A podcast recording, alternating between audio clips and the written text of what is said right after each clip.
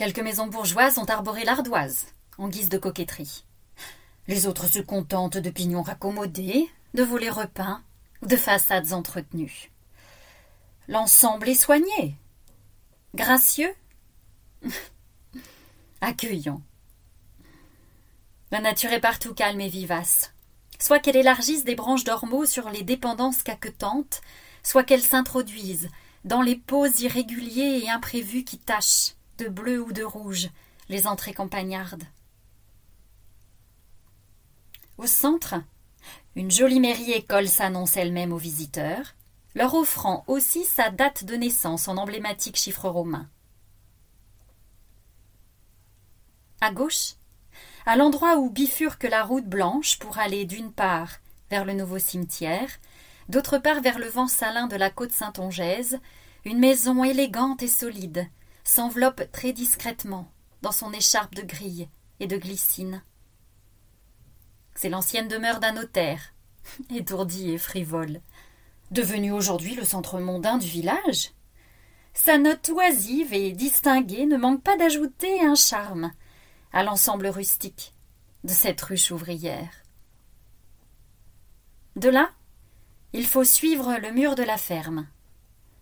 Près de l'église, il a fallu rassembler les petits métiers, les fournisseurs de la population, ses dirigeants. L'angle résonne d'une enclume fatiguée, tout en avançant avec orgueil son moderne distributeur d'essence. C'est aussitôt la pipe traditionnelle qui indique aux paysans lassés la présence du tabac et des rafraîchissements. Puis l'étroite épicerie qui essaye de les approvisionner en produits de toutes sortes. Du côté opposé, ce haut mur cache des habitations, des jardins. L'église et sa place ensoleillée lui suggèrent enfin de s'ouvrir pour nous laisser entrevoir des paillets, des étables samarres, un lent troupeau de bêtes, indifférentes ou agressives, franchit chaque jour cette entrée, pour aller paître au champ, et revenir quand le soleil disparaît livré aux jalons luisants, la crème des bons herbages. À l'extrémité des bâtiments pleins d'agitation, c'est la morne étendue du sol cultivé. La terre est là, bienfaisante et sereine, qui prolonge cette cour animée, lui tirant ses forces, lui remettant ses fruits.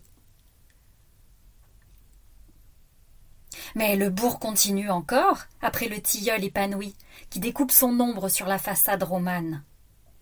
Il possède une poste, en face de laquelle on érigea le monument aux morts, sur l'emplacement du cimetière ancien, qui rendit ses ossements pour s'orner d'arbustes, respectueux.